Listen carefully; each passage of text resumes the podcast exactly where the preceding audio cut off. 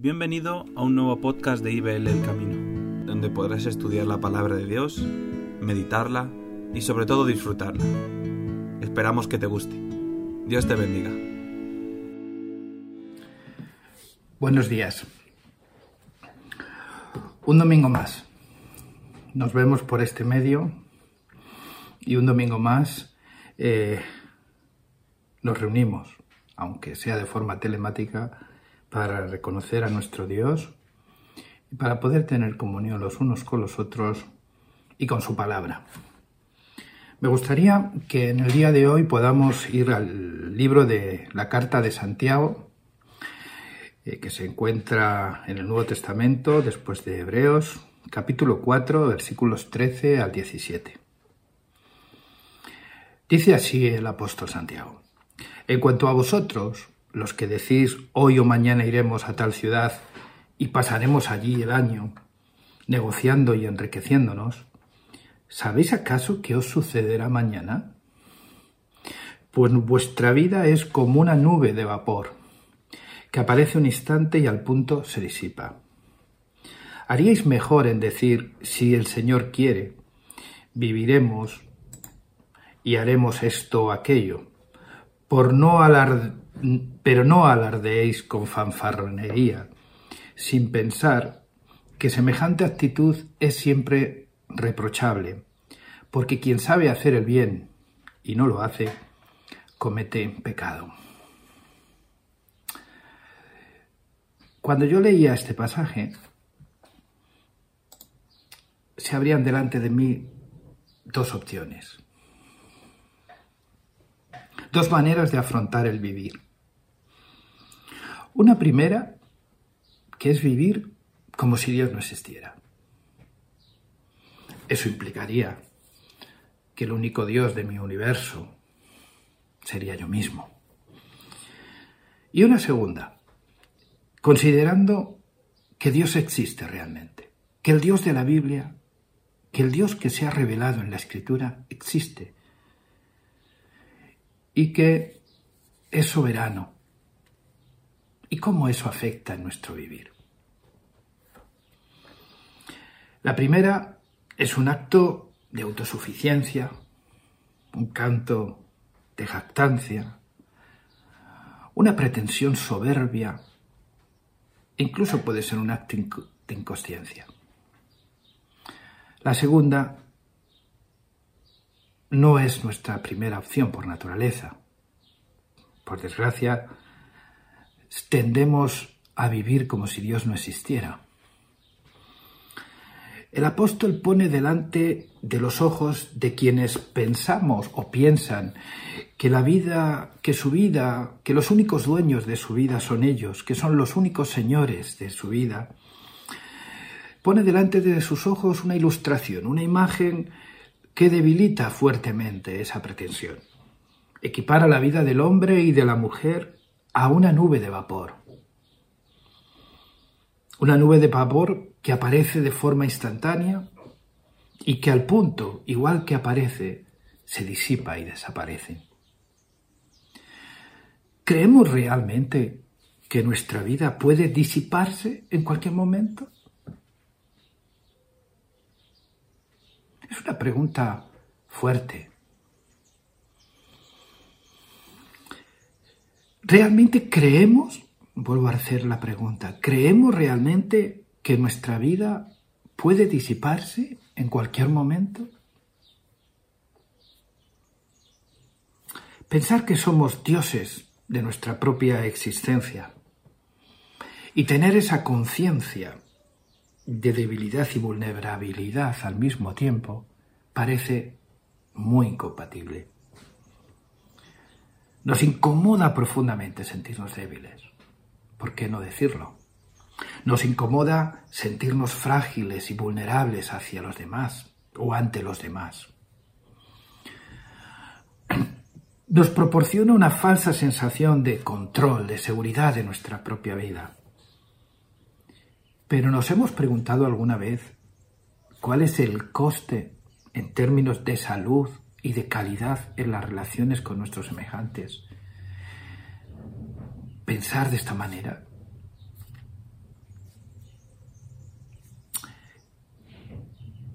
¿Qué coste tiene en términos de salud mental y de calidad de las relaciones humanas tener o vivir con esa falsa sensación de seguridad, de control de nuestra propia vida?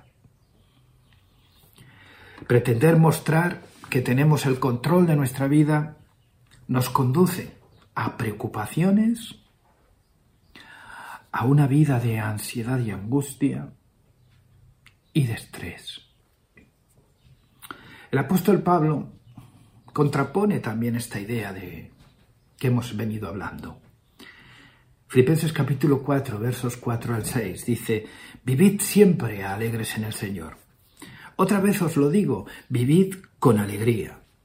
Que todo el mundo os reconozca por vuestra bondad. El Señor está a punto de llegar. Nada debe angustiaros. Al contrario, en cualquier situación, presentad a Dios vuestros deseos, acompañando vuestras oraciones y súplicas con un corazón agradecido. Fíjate, de nuevo dos escenarios completamente distintos, dos modelos de enfrentar el día a día, nuestro propio vivir. Hay quienes se enfocan en los problemas que tienen que solucionar y hay quienes se alegran en el Señor. Los que viven como si Dios no existiera, y ellos son los únicos dioses de su universo, viven tratando de dar respuesta a las continuas dificultades del vivir. Viven enfocados, por tanto, en los problemas, los problemas que ellos mismos han de solucionar, lo que conduce siempre a vivir en un estado de alarma, ¿no? de preocupación, de angustia, de estrés. Por el contrario, luego están aquellos que viven conscientes de la existencia de un Dios trascendente que al mismo tiempo está interesado en nuestro vivir. Ejercen estos últimos un estilo de vida basado en confianza y se expresa en alegría. En ese contexto toma una especial relevancia, un especial valor las palabras de nuestro Señor Jesucristo en el Sermón del Monte, que vienen eh, recogidas en el Evangelio según San Mateo capítulo 6 versos 25 al 34 y dice así, Por lo tanto os digo, no andéis preocupados pensando qué vais a comer o qué vais a beber o para poder vivir o qué ropa vais a cubrir, con qué ropa vais a cubrir vuestros cuerpos. ¿Es que no vale más la vida que la comida? ¿Y el cuerpo más que la ropa? Mirad las aves que vuelan por el cielo. No siembran, ni cosechan, ni guardan en almacenes, y sin embargo vuestro Padre Celestial las alimenta. Pues vosotros valéis mucho más que esas aves. Por lo demás, ¿quién de vosotros, por mucho que se preocupe, podrá añadir una sola hora a su vida? ¿Y por qué preocuparos a causa de la ropa? Aprended de los lirios del campo. Fijaos cómo crecen. No trabajan ni hilan, y sin embargo os digo que ni siquiera el rey Salomón, con todo su esplendor, llegó a vestirse como uno de ellos. Pues si Dios viste así a la hierba del campo, que hoy está verde y mañana será quemada en el horno, ¿no hará mucho más por vosotros? Qué débil es vuestra fe. Así pues, no os atormentéis diciendo qué comeremos, qué beberemos o qué vestiremos. Estas son las cosas que preocupan a los paganos, pero vuestro Padre Celestial ya sabe de qué tenéis necesidad. Vosotros, antes que nada, buscad el reino de Dios y todo lo justo y bueno que hay en él. Y Dios os dará además todas estas cosas. No os inquietéis, pues por el día de mañana, el día de mañana traerá sus propias inquietudes. Cada día tiene bastante con sus propios problemas. La preocupación, el estrés, la angustia, la ansiedad apestan a arrogancia y son síntomas evidentes de una enfermedad llamada arrogancia y autosuficiencia. La preocupación por las cosas, por el vivir, además de inútil, además de mostrarse inútil, es una pretensión arrogante de que podemos resolver todos nuestros problemas, que no necesitamos confiar en Dios, no necesitamos confiar a Dios nuestras vidas, porque Él no está lo suficientemente motivado e interesado en ellas. Y si lo está, no es lo suficientemente bondadoso o poderoso para cambiar las circunstancias.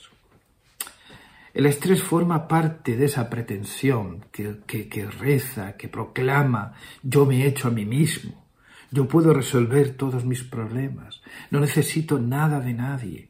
La angustia y la ansiedad ponen en evidencia nuestra falta de control, de dominio de nuestra propia vida, aún en lo más básico como hemos leído en las palabras del Evangelio de Mateo. ¿Quiénes nos creemos que somos? Una pregunta directa. ¿Quiénes nos creemos que somos? Lo que menos nos gusta precisamente de lo que estamos viviendo en medio de lo que se ha denominado esta pandemia es que constantemente nos interroga, nos asalta con esa pregunta, ¿quién te crees que eres? ¿Hasta qué punto eres tan fuerte cómo te piensas. Realmente tomamos conciencia de que nuestra existencia puede disiparse, hoy más que nunca. ¿Y después qué? ¿Después qué? Para muchos, sentirnos débiles y frágiles e incluso vulnerables hace que se evidencie para muchos lo peor que hay en ellos, mientras que en el caso del creyente emerge su mejor versión, vivir para la gloria de Dios.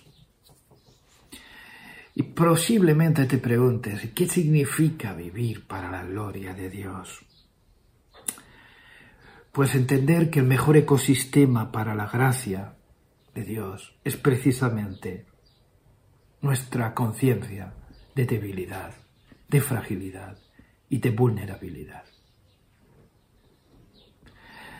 Recordamos el pasaje en el que el apóstol Pablo llega a gloriarse de ese hombre débil y vulnerable que él vive, con el que él convive, que es esa conciencia de debilidad lo que al final termina haciéndole sentirse fuertes porque cuando Él es débil, Dios muestra su fuerza en Él. Recordad aquella oración continua por aquel aguijón de su carne. Tres veces había rogado al Señor. Pero el mensaje siempre era el mismo. Bástate mi gracia, porque mi poder se perfecciona en tu debilidad. Y por eso, de ahí la razón de sentirse agradecido por su debilidad. De ahí la razón por la cual él se gloriaba en ese hombre débil, porque mientras que era débil, mientras que se reconocía débil, Dios se hacía fuerte en sus debilidades cuando vivimos y, cuando somos lo que somos por la gracia de Dios, entonces somos fuertes, precisamente porque entendemos nuestra debilidad, precisamente porque entendemos nuestra fragilidad. Nos sentimos bienaventurados porque, como bien dijo el Señor Jesús en el Evangelio, en el Sermón del Monte, bienaventurados los pobres de espíritu, porque de ellos es el reino de los cielos. En realidad es, es, es un contrasentido para mucha gente, ¿no? Sentirte bienaventurado en tu pobreza espiritual, porque generalmente los que se sienten bienaventurados son aquellos que tienen riquezas, posesiones, que son algo, que, que tienen patrimonio eh, desde el punto de vista del currículum profesional o personal, que tienen patrimonio material, que tienen de qué gloriarse humanamente hablando. Y esos son los que se sienten bienaventurados. Eso parece un contrasentido que Dios Jesús nos está invitando a sentirnos realmente bienaventurados por nuestra pobreza espiritual. Porque en la medida que reconocemos nuestra fragilidad y nuestra pobreza, nuestra quiebra moral, entonces estamos cerca del reino de Dios. Vivir para la gloria de Dios significa dar gracias a Dios en nuestras debilidades, porque es el mejor ecosistema en el que podemos crecer en la gracia de Dios. Es, además, vivir para la gloria de Dios, es vivir sin jactancias, libres de, jactancias, porque no depende del mérito, porque no depende siquiera de nosotros mismos es por pura gracia, es por su amor. No es nuestro currículum.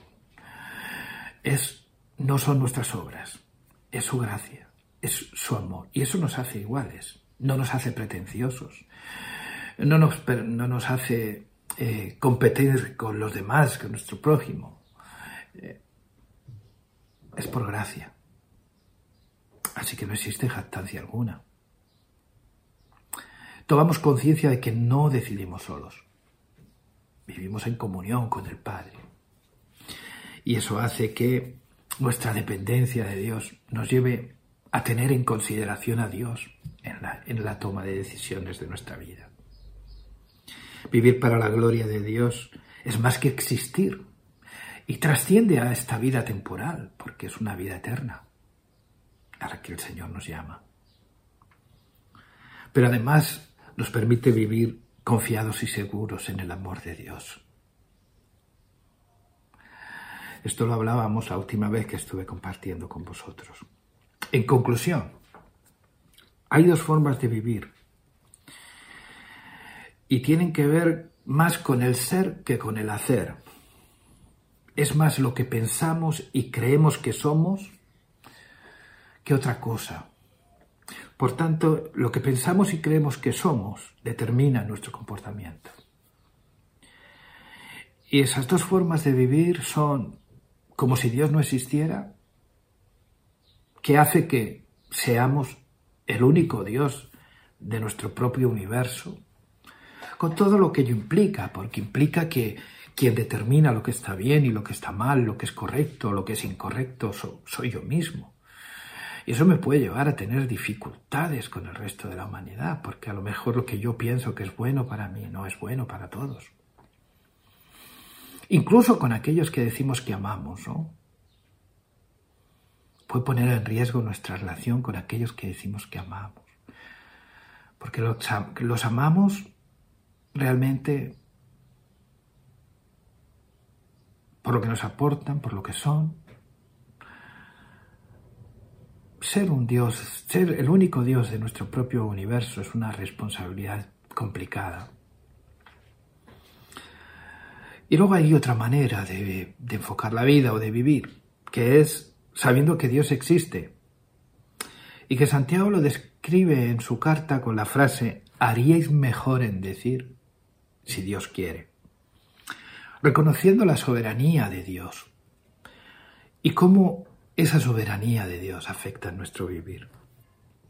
Es duro vivir como si fuésemos dioses, como si la vida nuestra y de quienes amamos dependiera solo, única y exclusivamente de nosotros mismos. No es fácil. Nos lleva a cometer muchos errores, fruto de nuestra pretensión de ser como Dios, más que de nuestra intención de hacer mal. Por el contrario, descansar en la soberanía de un Dios que hizo todo lo que vemos e incluso aquello que no podemos ver, que nada de lo que es pudo ser sin Él, que además nos amó en Cristo Jesús y que nos sigue amando, eso nos hace vivir confiados. Es verdad que no lo entiendo todo, pero acepto su obrar Acepto su obrar por su amor mostrado a la humanidad. Quiero en esta mañana invitarte a renunciar al ser como Dios. Yo sé que no es fácil, Yo lucho con ello mucho, todos los días, pero es lo mejor para todos nosotros. Mira, observa, considera la naturaleza, la cantidad de cosas que suceden en ti y fuera de ti, que no dependen de ti, pero que hacen que la vida siga adelante y que muestran la grandeza de un Dios que está por encima de todos nosotros. Considera su amor, su amor por ti, mostrado en Cristo Jesús, y confía. No te dejes seducir por esa falsa sensación de seguridad que puede proponerte la idea del control de tu propia vida. Es una utopía. Es imposible y es altamente perjudicial para tu salud y para los tuyos. Hoy más que nunca entiendo ese llamado de Cristo a todo aquel que quería seguirle.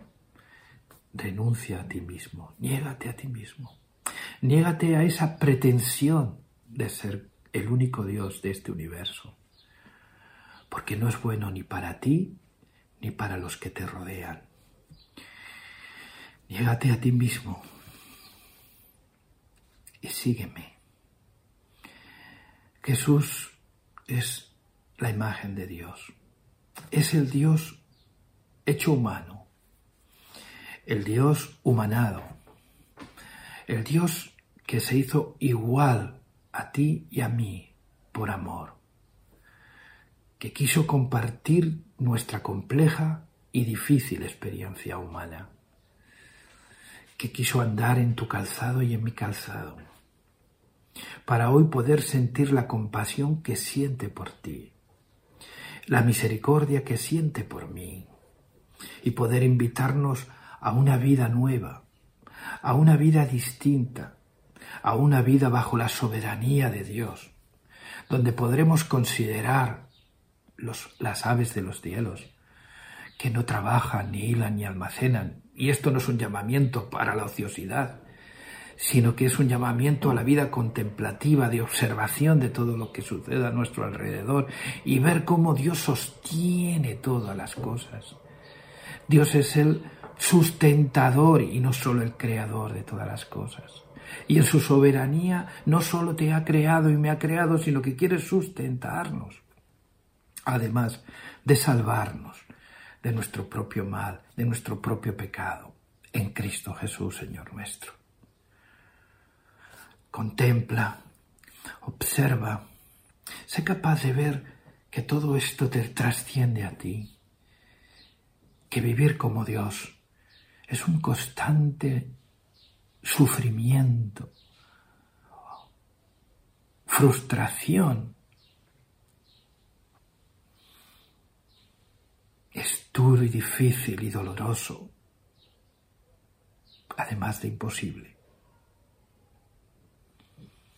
Dios vive como si Dios existiese realmente y que se ha revelado en Jesús y que dio a su Hijo Jesús, que se hizo un igual a nosotros para que hoy nosotros podamos aspirar realmente a ser como Cristo,